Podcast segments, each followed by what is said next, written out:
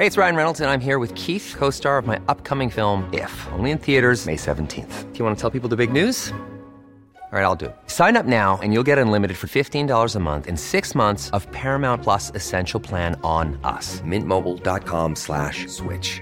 Upfront payment of $45 equivalent to $15 per month. Unlimited over 40 gigabytes per month. Face lower speeds. Videos at 480p. Active Mint customers by 531.24 get six months of Paramount Plus Essential Plan. Auto renews after six months. Offer ends May 31st, 2024. Separate Paramount Plus registration required. Terms and conditions apply if rated PG.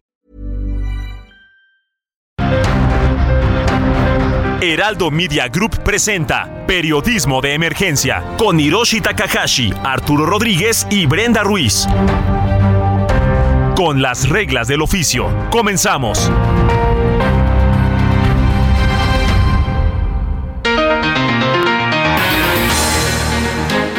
Muy buenos días, sean bienvenidos a Periodismo de Emergencia en este 23 de octubre del 2022. Son las 10 de la mañana con 3 minutos tiempo del centro de México y estamos como todos los fines de semana en cabina Brenda Ruiz y Mónica Reyes. Muy buenos días, Brenda, Mónica. Buenos días, Hiroshi, Mónica, ¿cómo están? Hola Brenda, hola Hiroshi, muy bien, gracias. Qué bueno, a la distancia también Arturo Rodríguez. Arturo, buenos días.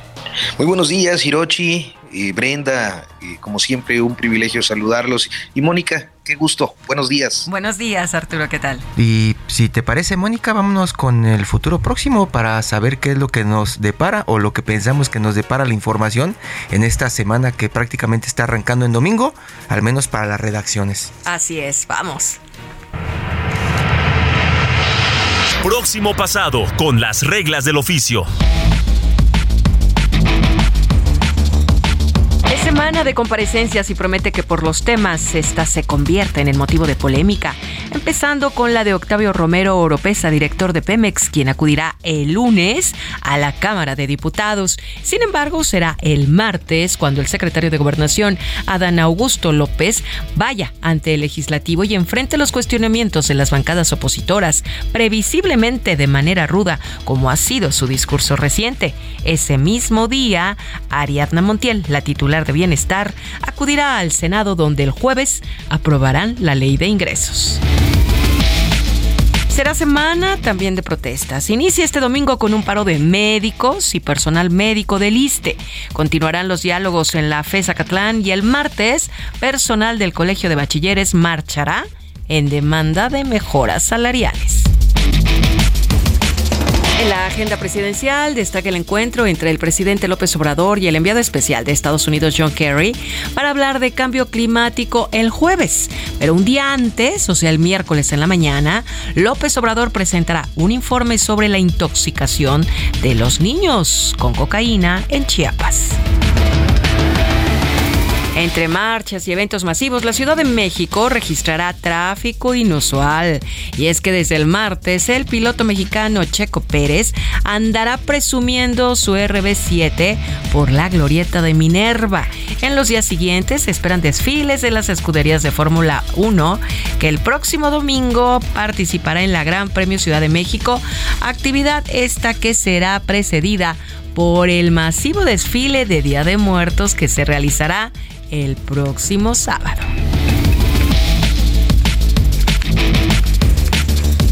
Periodismo de emergencia. Con las reglas del oficio. Muchas gracias, Mónica Reyes, por este futuro próximo. Muchísimas gracias. Y sí, Brenda, eh, parte de lo que están en este momento platicando en las redacciones tiene que ver con pues este fin de semana que se aproxima, Arturo. También tú lo estás esperando ya con ansias que está alrededor de la Fórmula 1, uno de los, uno de las, una de las fiestas ya que se ha convertido eh, en tradición, al menos acá en la capital. Pero no solo eso, es importantísima la derrama económica que deja por un lado y por otro, eh, la afición mexicana de la Fórmula 1 siempre gana como la mejor afición del mundo. Digo, para no variar, con eso que ni nos gusta la fiesta, ¿no? Arturo, ¿te gusta la fiesta? Pues, pues sí, aunque bueno, es una semana, ya nos lo decía Mónica, bastante complicada, oye, porque va a haber marchas, va a haber plantones, va a haber este, pues a Checo Pérez presumiendo su cochecito ahí en, en Reforma, este no, en Guadalajara, en la glorieta de la el sábado y ¿cómo? No, porque el checo va a estar en la glorieta de la Minerva, o sea, él va a su tierra a presumirlo. Les va, Aquí vamos les va a hacer el tráfico, escuderías. pero a Guadalajara. Ah, bueno, menos mal. No, Sí. acá tendremos muchos conciertos esta semana, el desfile de Día de Muertos, este, también muchas actividades en torno a la Fórmula 1, pero el checo no viene para acá. Fíjate qué interesante. El Día de Muertos que instauró una película de James Bond o la empresa Sony Pictures, ¿no? Y, y la Fórmula 1, otra de las cosas que de pronto eh, se ha convertido en una tradición, pero pues muy reciente, ¿no? Igual que el asunto del festejo del Día de Muertos, ¿no? Sobre reforma, son como asuntos muy nuevecitos. No, bueno, porque el año pasado además el desfile de Día de Muertos fue un fracaso rotundo, que inclusive también fue despuesito de la, la renuncia del ex titular de turismo de la ciudad, que le dio el contrato a un amigo, ¿se acuerdan? Que fue un escandalazo y, y que el desfile fue horroroso. Pues es lo que... es. Aunque, aunque esa renuncia creo que estuvo más en el contexto de una boda muy sonora. Ah, también, sí, cómo no. ¿Cómo olvidar esa boda? de Boda alguien de- que... de Santiago Nieto y, la consejera electoral Carla Humphrey. Y que ya están en el gobierno otra vez. Básicamente. Esto es una rueda de la fortuna. Sí, pero, pero esta semana también uno de los asuntos que nos ha llamado la atención tiene que ver con la Secretaría de Educación Pública. Se va la señora Delfina, ya saben ustedes, a su campaña al Estado de México y deja encargado el puesto y cuando deja encargado el puesto eh, se estaba hablando de la instauración de un nuevo plan de estudios de educación básica, un nuevo piloto que iba a estar en más de 900 planteles en todo el país y que llamó mucho la atención. En algún momento, eh, Nurit Martínez, reportera de Asuntos Especiales del Sol de México, dio a conocer algunos de los cambios que tenía este nuevo plan de estudios y se generó una polémica grande en todo el país porque, pues al parecer no habían consultado y algunos eran cambios radicales. Nurit, buenos días. ¿Qué tal, Hiroshi? Muy buenos días, Arturo Brenda. ¿Cómo estás, Nurit? Buenos días. A ver, ¿qué, qué, de, de todo este trabajo que tú has realizado, ¿con qué te quedas? O sea, ¿qué, qué, qué, qué, qué nos gustaría que la audiencia se quedara sobre estas reformas al plan de estudios de la CEP? Claro, eh, gracias. Sí, pues yo me quedaría, diría que con el descuido eh, de lo que hay en todo este proceso, que tiene más, según la Secretaría de Educación Pública, como más de un año y medio, construyendo esta eh, herramienta, esta nueva visión de la nueva escuela mexicana que dice el gobierno de la 4T, pero lo que hay es total descuido. Primero nos hablaron, eh, hay tal descuido porque primero nos hablaron de una reelaboración de libros de texto y ahí hubo gran polémica con Marx Arriaga, que es el director de materiales, porque él decía, pues eh, nosotros vamos a incorporar una nueva visión, una herramienta para romper dinámicas tradicionales, que al final nadie sabe qué es eso, pero estaban muy ideologizados algunos de los libros que estaba planteando, incorporando visiones de eh, comunidad, participación ciudadana, en fin, todo lo que rodea a la 4T en materia electoral. Oye, Nurit, eso, perdón, Ah, este, sí. Una, eh, eh, a ver, co- como danos un ejemplo de esta ideologización, porque, pues, para quienes andamos en las noticias, luego son temas que, que más o menos hemos visto, conocemos, pero quizás Ajá. no todo el auditorio los tiene en mente.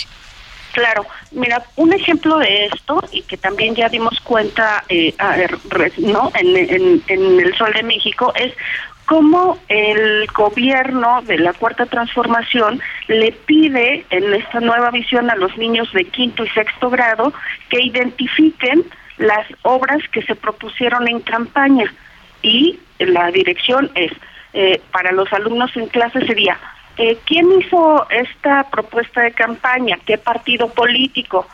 ¿En dónde está la obra? ¿En qué consiste la obra? Los niños a esa edad tendrían que estar aprendiendo otras cosas. La otra es pedirle también a estos niños de quinto y sexto grado que hagan una consulta popular dentro de la escuela, que aprendan y sometan dentro de su propio eh, plantel o dentro del el- el aula, pues a juicio a una persona pública, a una persona real o ficticia, que puede ser desde su propio maestro, maestra, y la sometan a un juicio por algo que no les haya gustado. Esos son, digamos, dos de los ejemplos que yo te diría, pues nada tiene que ver con que a esa edad los niños pues tuvieran que estar aprendiendo otro tipo de cosas. La desorganización o el descuido, como les decía, llega a tal nivel, creo, que simplemente el detalle, ¿no? Es que propuso la SEP que esta reforma educativa empezara en sábado, sábado 29 de octubre. ¿A quién iba, con qué iba a iniciar esta reforma? No lo sabemos, no lo ha explicado la SEP. ¿Por qué un 29 de octubre en sábado?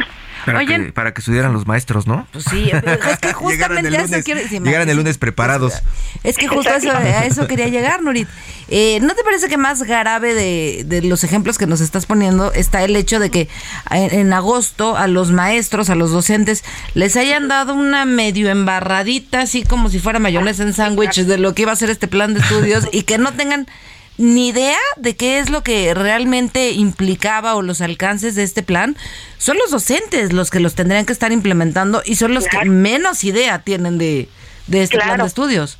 Y, y, además yo te diría, este, pues eh, pobres pobres maestros, porque resulta que si tomamos eh, los gobiernos de la alternancia, cada, cada gobierno ha querido imponer su visión de la escuela. No hay una visión de largo plazo del ciudadano mexicano que queremos para los próximos 20, 30, 50 años.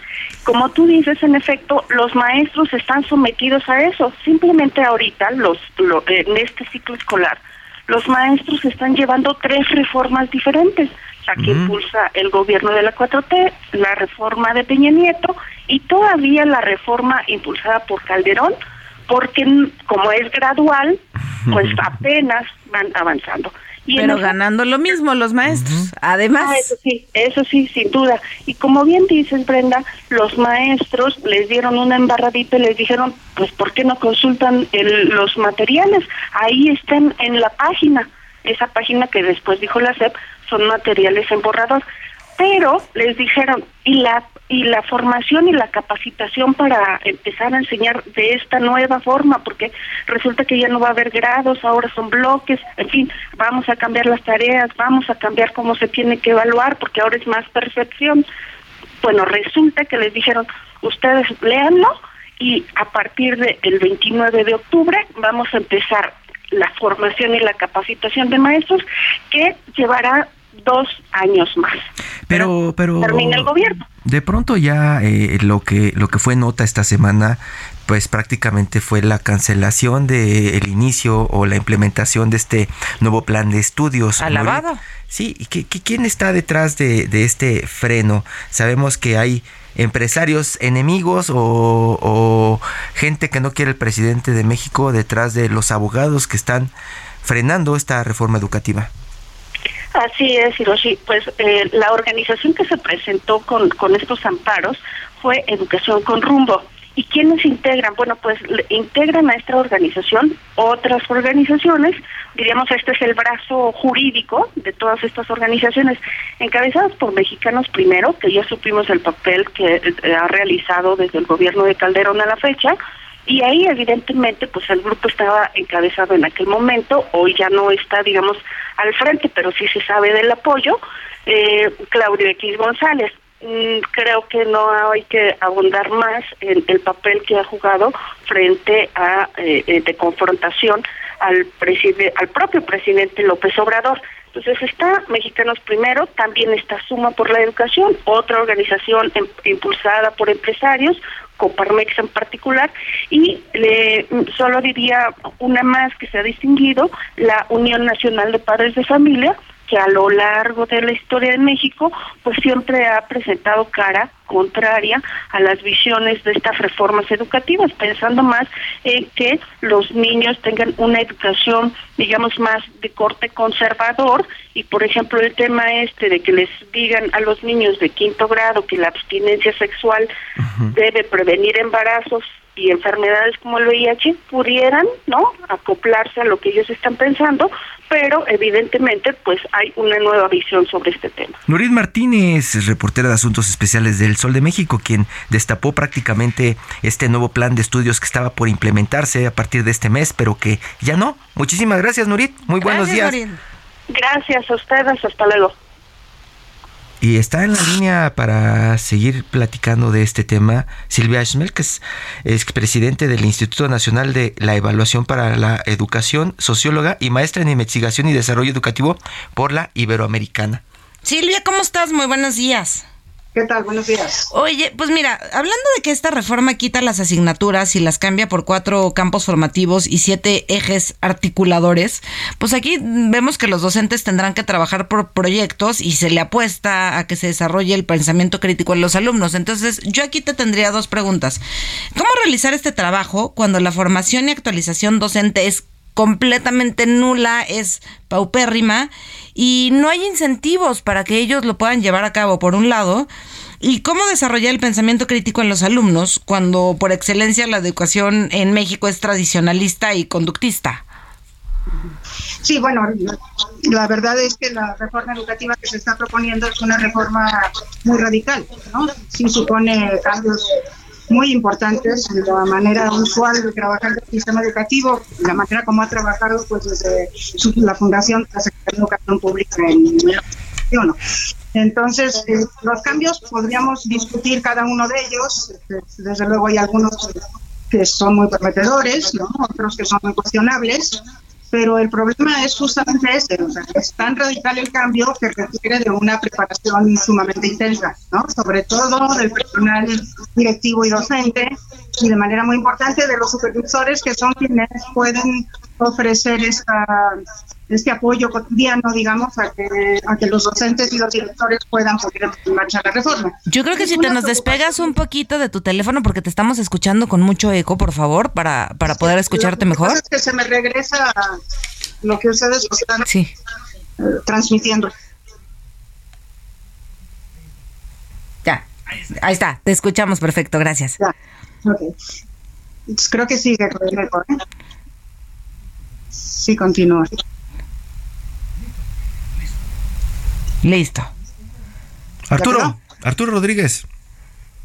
No, la verdad que sí. sí. ¿Y qué, qué, qué tema tan complicado después de la cancelación, pues de todo el esquema de evaluación eh, educativa y los planes que se habían proyectado cancelados eh, pues a principios de 2019, eh, Silvia.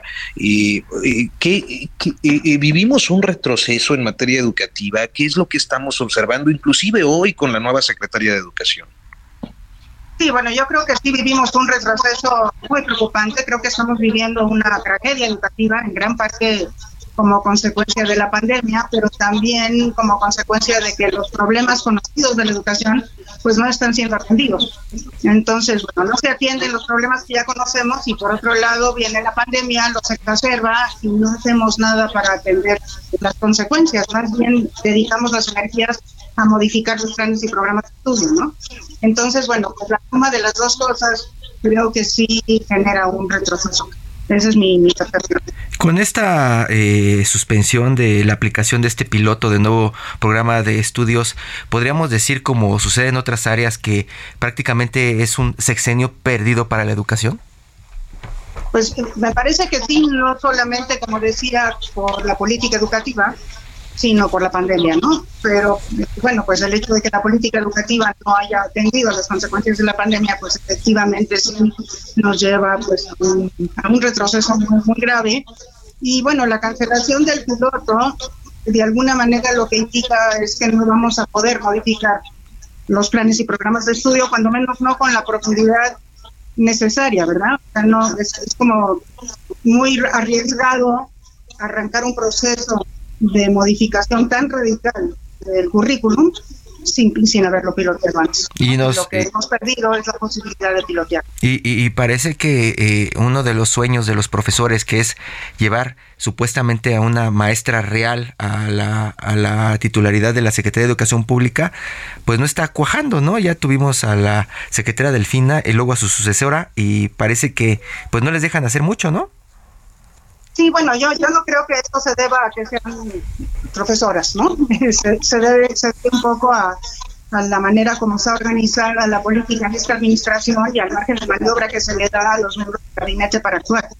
¿eh? pero yo no pondría, digamos, la causa en que sean que son profesoras los secretarios de educación que hemos tenido, la actual y la anterior. Y es necesario que... Sí, definitivamente sí, la, la, falta de posibilidad de tomar decisiones sustantivas de, por parte de, la titularidad del, de la Secretaría de Educación Pública, ¿no? Y, y le, le, iba a decir, ¿es, ¿es necesario que en cada sexenio cambien la política educativa de este país? Pues la verdad no. En educación, es, digamos que los, los, cambios en educación son cambios de largo plazo, son cambios generacionales y requieren políticas que trasciendan los ¿no? Entonces, desde luego que también se requiere innovación educativa, se requieren cosas nuevas, pero las, los grandes trazos de la política tendrían que poder atravesar los periodos administrativos. Oye Silvia, y antes que cualquier otra cosa, ¿qué, qué tendría que estar haciendo la Secretaría de Educación Pública eh, para darles los incentivos suficientes a los docentes? para que sean los primeros interesados en capacitarse en estos nuevos modelos, en, en absorber el, eh, la mejor forma de transmitir estos planes a, a los niños.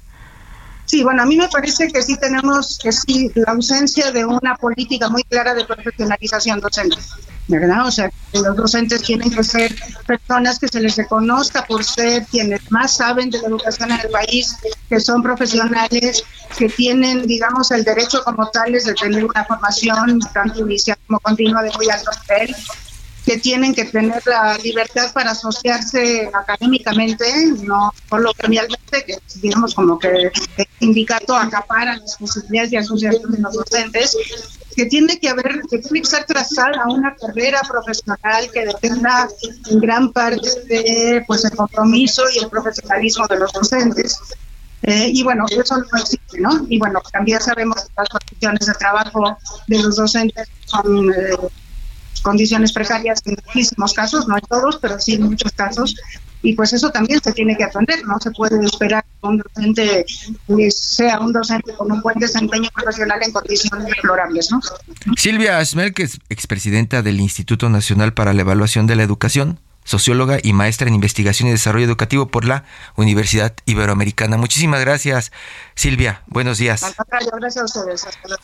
Seguimos platicando en periodismo de emergencia. Muchas gracias. No le cambie.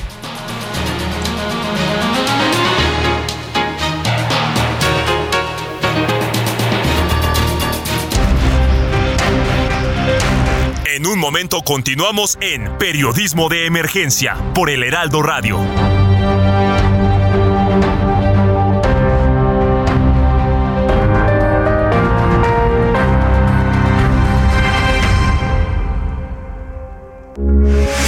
Radio, con la H que sí suena y ahora también se escucha.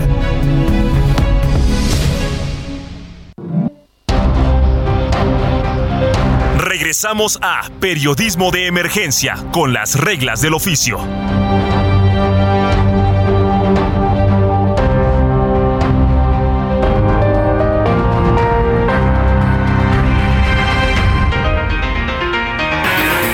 La mañana con 30 minutos acá en la Ciudad de México. Estamos transmitiendo en vivo desde las instalaciones del Heraldo Media Group. Y esta semana, Arturo Brenda, el pasado 18 de octubre para ser exactos, arrancó en el Partido Revolucionario Institucional un encuentro denominado Diálogos por México. Ahí fue prácticamente un desfile de sus aspirantes presidenciales. Estuvieron Claudia Ruiz Macié y exsecretarios de Estado como Enrique de la Madrid e Ildefonso Guajardo, entre muchas figuras priistas. Y para hablar de este desfile y también del Estado de México y más del priismo, está en la línea y tenemos mucho agrado y mucho gusto. Estamos muy contentos de saludar a don Roberto Madrazo, nuevamente expresidente nacional del PRI y ex candidato a la presidencia de la República. Don Roberto, buenos días. Muy buenos días, me da mucho gusto saludarlos a todos ustedes. Don Roberto, muy buenos días. Pues primero que nada, en esta semana que, que ahí en, en Insurgentes Norte hubo más destapes que, que Hey, it's Ryan Reynolds, and I'm here with Keith, co star of my upcoming film, If, only in theaters, May 17th. Do you want to tell people the big news? All right, I'll do it. Sign up now and you'll get unlimited for $15 a month in six months of Paramount Plus Essential Plan on us. Mintmobile.com slash switch. Upfront payment of $45 equivalent to $15 per month. Unlimited over 40 gigabytes per month. Face lower speeds. Videos at 480p. Active Mint customers by 531.24 get six months of Paramount Plus Essential Plan. Auto renews after six months. Offer ends May 31st, 2024. Separate Paramount Plus registration required. Terms and conditions apply if rated PG. Cervezas en estadio. ¿Qué, qué, qué, qué opina usted de, de esto que vimos, de, de todo este destapadero priista rumbo al 2024? Yo creo que fue un ejercicio interesante. No se había hecho algo así desde 1987. Y esta nueva forma que presentó ahora el partido para poder escuchar a compañeras y compañeros que tienen el deseo de ser candidatos rumbo a la elección presidencial, nos dio oportunidad de conocer cuáles son sus propuestas. Sin embargo, yo veo algo que en general eh, se puede estar presentando como una dificultad si ellos o ellas no lo ven a tiempo. Eh, los discursos que me gustaron por una parte porque tienen contenido, tienen propuesta. Y por el otro, yo creo que les faltó un elemento fundamental que es la autocrítica, poder reconocer cuáles son los errores que se han cometido para poderle hablar a una sociedad que es mucho más crítica, más participativa, más informada eh, que tenemos hoy en día de lo que había hace algunos años. Entonces me parece a mí que los que aspiran a ser candidatos tienen que tener muy presente que la sociedad ha cambiado y que esta sociedad requiere conocer la propuesta, pero también requiere saber qué piensan de los errores que se han cometido en el pasado. Don Roberto, esa es una de las críticas que salieron después de escuchar los discursos de los pues precandidatos de, del PRI al 2024. Decían algunos críticos que los discursos que estuvieron saliendo le hablaban a un mexicano que ya no existe. ¿Cuál sería, eh, cuál sería el consejo para, para estas campañas eh, y cómo hablarle a los mexicanos del 2022, 2023 y 2024? Me parece a mí que esa crítica es muy acertada porque eh, me sucedió lo mismo, percibí la misma sensación cuando las escuché y los escuché a ellos hablar, me parecía que estaban hablando a un público que ya no está en el auditorio. Hay una sociedad que ya cambió y esta sociedad eh, no, no, no recibe con agrado mensajes acartonados o mensajes que están muy anclados en cosas ya del pasado. La gente quiere conocer hoy en día eh, los temas fundamentales sobre los que los candidatos o candidatas deben expresarse, como la seguridad, la inflación, la carestía, eh, el enorme problema económico que vive el país con el desempleo. Todos estos temas en un lenguaje muy sencillo, en un lenguaje directo, en un lenguaje franco que le permita a los ciudadanos conocer la propuesta, pero también conocer un poco la persona que lo está diciendo, eh, cómo es, eh, porque están buscando estas personas el voto de los ciudadanos. Entonces me parece a mí que si no hay este cambio de narrativa, esta modificación de su discurso, se van a quedar hablando al interior del partido. Y hoy tienen que hablar hacia afuera, tienen que hablarle a la sociedad que está escéptica de los partidos, que está disgustada con los políticos y que está pues, en un momento de incredulidad de todo lo que se está diciendo. Arturo Rodríguez, Roberto, muy buenos días. Y mire, creo que eh, no me equivoco si decimos que es usted el adversario histórico de López Obrador y en esa eh, condición, eh, ¿qué es lo que usted prevé de la conducta del actual presidente, pues en la sucesión presidencial del 24? Yo veo, Arturo, a un presidente que ante la falta de resultados que su gobierno está arrojando, eh, se va a endurecer. Va a ser un presidente más cerrado, que escuche menos, de por sí ya hoy en día prácticamente no escucha, pues va a escuchar menos todavía en los próximos meses, el próximo año, porque eh, él es así, él niega la realidad de lo que está pasando, crea su propia realidad, cree en esa realidad que él fabrica y entonces eh, nos empieza a contar eh, cosas sobre un México que no existe, un México que no prospera, que tiene una economía estancada, pero que él habla de un México en crecimiento, cuando México está perdiendo inversiones que salen hoy en día de China, pero que no vienen al país porque les cambian las reglas del juego y prefieren irse a otros lugares como Panamá o a otras entidades mm, lejanas a nosotros, en donde perdemos oportunidades de que estas inversiones pudieran generar empleo y pudieran generar crecimiento. El presidente está inmerso en una realidad inexistente, en una realidad que solo él ve y solo cree él en ella y sus colaboradores que no se atreven a contradecirlo. Y entonces estamos viviendo en un México de fantasía, en un México que no corresponde a lo que la autoridad nos dice. La semana pasada vimos a el secretario de Gobernación peleándose con los gobernadores, cuando el papel del secretario de Gobernación debe ser conciliar, lograr acuerdos, lograr proyectos comunes, poder construir hacia el futuro para poder enfrentar en un ambiente cordial los procesos electorales. O vimos a una secretaria de seguridad que nos habla de que los delitos van disminuyendo cuando al mismo tiempo que ella nos dice que ya hay menos delitos, estamos viendo las masacres en Guanajuato, en Monterrey, en Guadalajara, y todo esto nos, nos llena a los mexicanos y a las mexicanas de incertidumbre, porque no corresponde la realidad que vivimos día a día con el discurso oficial. Pero hay un sector, don Roberto, que parece que sí está respondiendo a ese discurso oficial que es el que supuestamente está apoyando al presidente y que hace que tenga estos índices de aprobación tan altos y que nos hace pensar también que de pronto no tendrá competencia o rival fuerte en el 2024, don Roberto.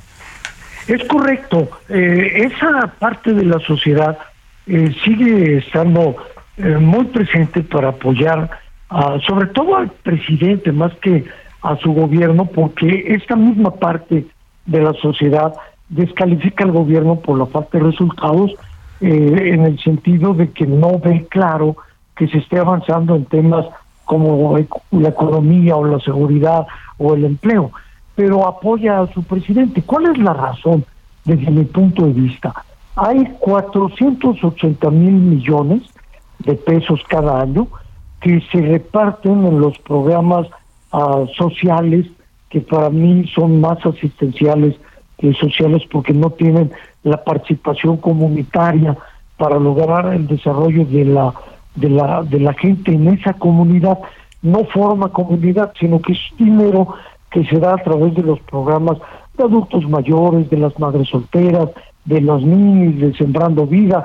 Todo, todo esto eh, reparte el presidente y tiene un, un, grupo de más de 25 mil eh, colaboradores que trabajan en esos programas sociales que nos cuestan a los mexicanos 3.800 millones de pesos cada año, pero que son los que llevan el mensaje y le dicen a la gente, este es el programa que te manda a ti el presidente López Obrador. Entonces la gente está agradecida con el presidente aunque no ve los resultados del gobierno. Por eso es que el gobierno sale reprobado en los eh, estudios de opinión, pero el presidente sale bien. El presidente mantiene un margen cercano al 60% de aceptación que es algo que hay que reconocer, porque frente a eso es que los partidos y sus candidatos van a competir precisamente. Entonces tienen que tener un discurso eh, muy directo con la gente para poder explicar a la población qué es lo que está pasando. Don Roberto, hoy, hoy vemos que, que, los dirigentes de los partidos de oposición, lejos de ayudar, complican las cosas. Eh, quitando a los presidentes que no solo no están ayudando, ¿usted ve a alguno de los personajes haciendo la labor suficiente para poder ser una competencia real en el 2024? Todavía no lo veo.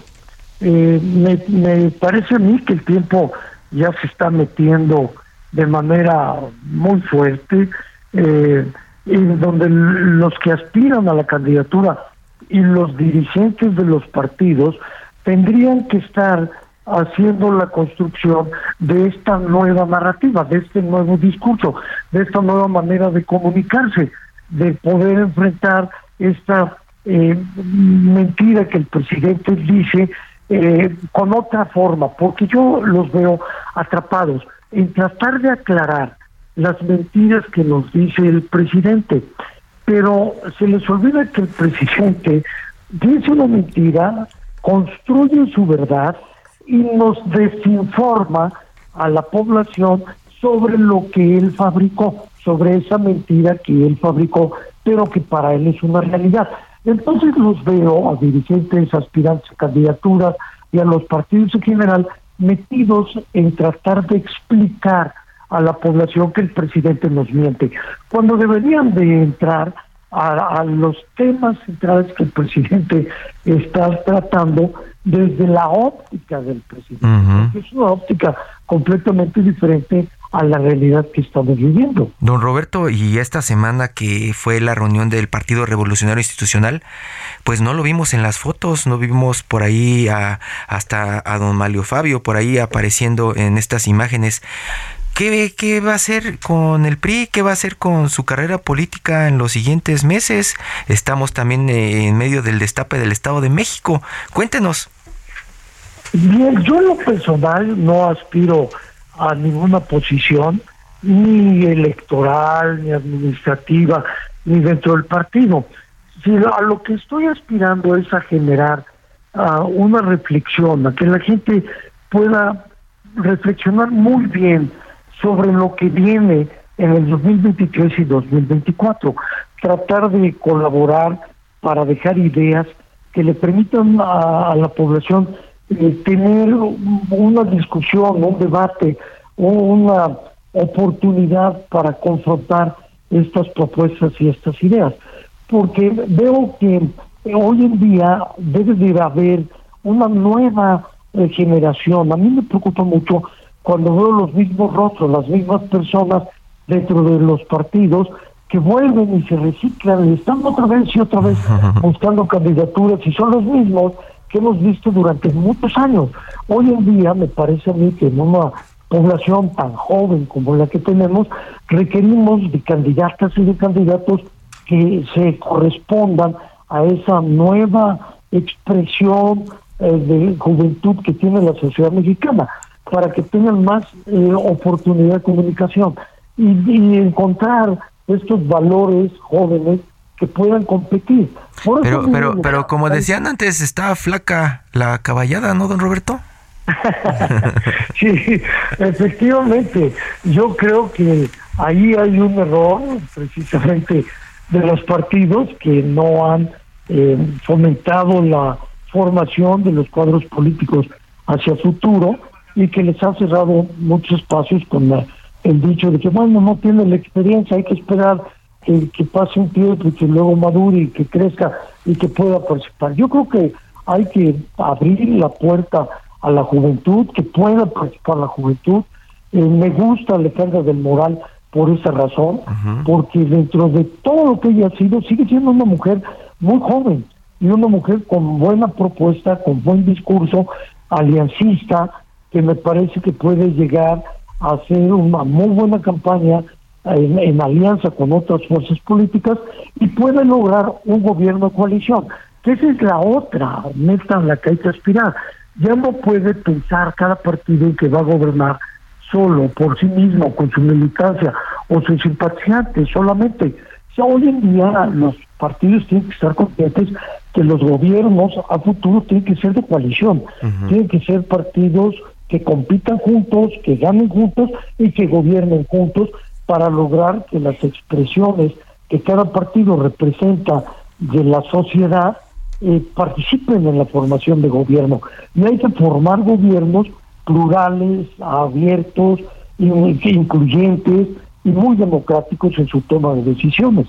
Oiga, don Roberto, y en, justo en este en este aspecto que usted comenta de, Alejandra del Moral, que es eh, primera vez que, que, el PRI trae una candidata en el Estado de México, que ya vimos esta foto de unidad con los exgobernadores, vamos a ver a Roberto Madrazo acompañando a los eventos Alejandra del Moral, lo vamos a ver eh, otra vez ya de forma muy activa, en, al menos en la campaña del Estado de México.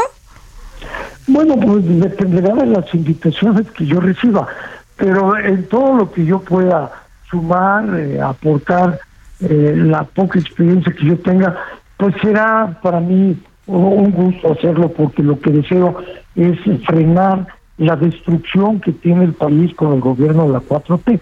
Me parece a mí que la improvisación, las ocurrencias y la ignorancia que tiene el presidente López Obrador le están haciendo un gran daño al país y tenemos que frenar esta caída que tiene hoy México, donde lo están metiendo a un hoyo tremendamente profundo, del cual nos va a costar muchísimo trabajo salir en los próximos años, porque la destrucción que está haciendo de la eh, República el gobierno de la 4T y particularmente eh, López Obrador, pues nos va a llevar tiempo reconstruir, no va a ser una tarea sencilla, hay que evitar que siga destruyendo las instituciones, no, él, él es un hombre populista, es un hombre que gobierna con tres P's, el populismo, la polarización y la posverdad. Y esto le está haciendo mucho daño a México. Yo creo que iba a decir una grosería, don Roberto. Todos aquí lo pensamos. ¿Y la Ciudad de México cómo la ve, don Roberto? Yo creo que la Ciudad de México nos dejó una enseñanza muy interesante del 2021, donde los partidos fueron en coalición y esta alianza permitió ganar un buen número de alcaldías, eh, donde gobierna hoy la oposición a la 4T y sus aliados. Me parece que nuevamente se puede lograr un triunfo así en el 2024 con una buena alianza en donde pueda encabezarse con el mejor prospecto mujer o, hombre, eh, el que pueda competir, el que pueda darnos la oportunidad de vencer lo que está pasando hoy en la ciudad. Arturo Rodríguez. Pues bien, Roberto Madrazo, este, tal parece que los tiempos no son muy halagüeños para las oposiciones en este país. Eh, ¿Cuál es su perspectiva para Estado de México, Coahuila en 2023, que es como la antesala de, la gran eh, contienda del 24? Veo procesos electorales en ambos estados, en Coahuila y el Estado de México, muy competidos. No va a ser un día de campo para ninguno de los partidos o sus candidatas o candidatos. Va a haber, eh, desde luego, que vencer esta intentona que va a tener, desde luego, el presidente de meterse en los procesos, porque es curioso ver en las mañaneras cuando él dice que no se va a meter en la en la elección, que ya no hay dedazo en las candidaturas, pero él sacó, destapó sus cortolatas y no conforme con destapar solo sus cortolatas, se mete a destapar a 43 eh, personas más para los demás partidos. Él está metido en el proceso electoral. Sus giras de cada fin de semana tienen un matiz político electoral muy claro. Es decir, que vamos a enfrentar en el 2023, aunque él y su gobierno nos digan que no, vamos a enfrentar a un gobierno metido en las elecciones. Estamos viendo, como comentábamos, a funcionarios, particularmente al secretario de Gobernación, eh, directamente en la, en la contienda, no solo como aspirantes, sino desde el cargo de la Secretaría de Gobernación, haciendo el, contrapeso a los gobernadores, fustigando a los gobernadores, golpeando a los gobernadores, y eso tiene un objetivo electoral. O vemos a Marcelo o a Claudia haciendo los fines de semana campaña, buscando motivos para estar presente. Y esto se va a reflejar en las campañas eh, políticas del Estado de México y de Coahuila. Ahí nos vamos a ver nuevamente haciendo campaña por los candidatos de Morena y sus aliados. Y usted, don Roberto, eh, eh, insisto, ¿dónde, dónde, ¿dónde estará? ¿Desde qué trinchera estará pues eh, haciendo este contrapeso político a la 4T? yo seguiré haciendo el debate, tratando de promover la discusión de, las ideas. El, el, último libro que publiqué, que se llama México, la historia interminable, es eso, es una reflexión sobre lo que ha sido esta historia en México de volver recurrente en nuestros errores y que hay que llevarlos al debate. Yo, por ejemplo, ahí señalo eh, que tanto el presidente Vicente Fox como el presidente López Obrador ganan con una enorme legitimidad en, ambos procesos electorales, el del 2000 con Fox y del 2018 con López Obrador. Pero ambos se quedaron sin hacer la transición democrática. Los dos se frenaron y entonces la sociedad eh, avanzó sola, está avanzando sola, sin el acompañamiento de esta transición que debían de haber hecho Fox en el 2000 y López Obrador en el 18. Ambos se volvieron a refugiar en el sistema político mexicano, en la comodidad de gobernar con las viejas formas, como lo estamos viendo hoy en día, en donde el presidente López Obrador gobierna con aquellas viejas formas del sistema político de 1970 con Luis Echeverría y López Portillo. Por, eso, la, por eso la pregunta, porque ¿no sería necesario estar en una plataforma como el PRI, como Movimiento Ciudadano, con una alianza para sí hacerle frente de verdad a este gobierno? Sí hay que hacer todo lo posible para participar en cualquier foro que se tenga oportunidad, sobre todo generando esta discusión, este debate, este análisis, esta reflexión y, lograr que la población eh, analice cómo va a votar.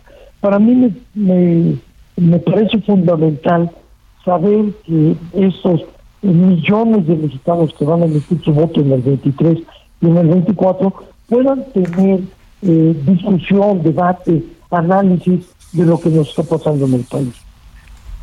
Pues don Roberto, don Roberto Madrazo Pintado, expresidente nacional del PRI y ex candidato a la presidencia de la República. Muchísimas gracias, don Roberto. Ya nos dio un panorama de, de, lo que está pasando, en lo que anda, y pues imagino que en algún momento hará una especie de destape, ¿no? Espero que no. Porque y si sí, nos echa la primicia.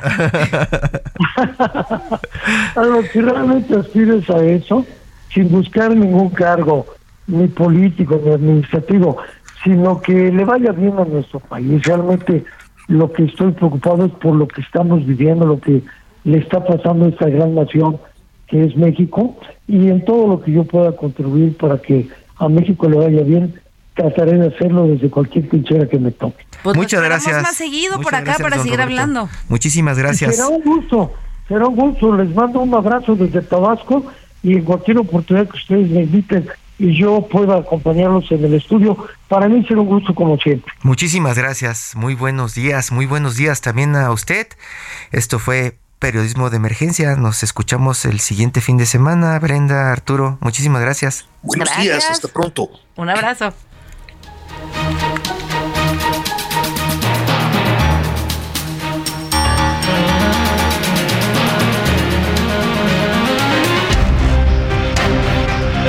Esto fue Periodismo de Emergencia, con las reglas del oficio, en el Heraldo Media Group.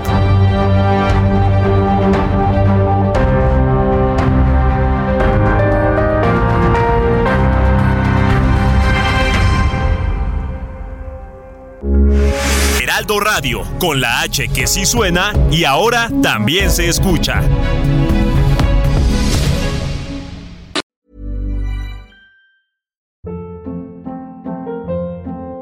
Hold up. What was that? Boring. No flavor. That was as bad as those leftovers you ate all week. Kiki Palmer here, and it's time to say hello to something fresh and guilt-free. Hello Fresh. Jazz up dinner with pecan-crusted chicken or garlic butter shrimp scampi. Now that's music to my mouth. Hello Fresh. Let's get this dinner party started. Discover all the delicious possibilities at hellofresh.com.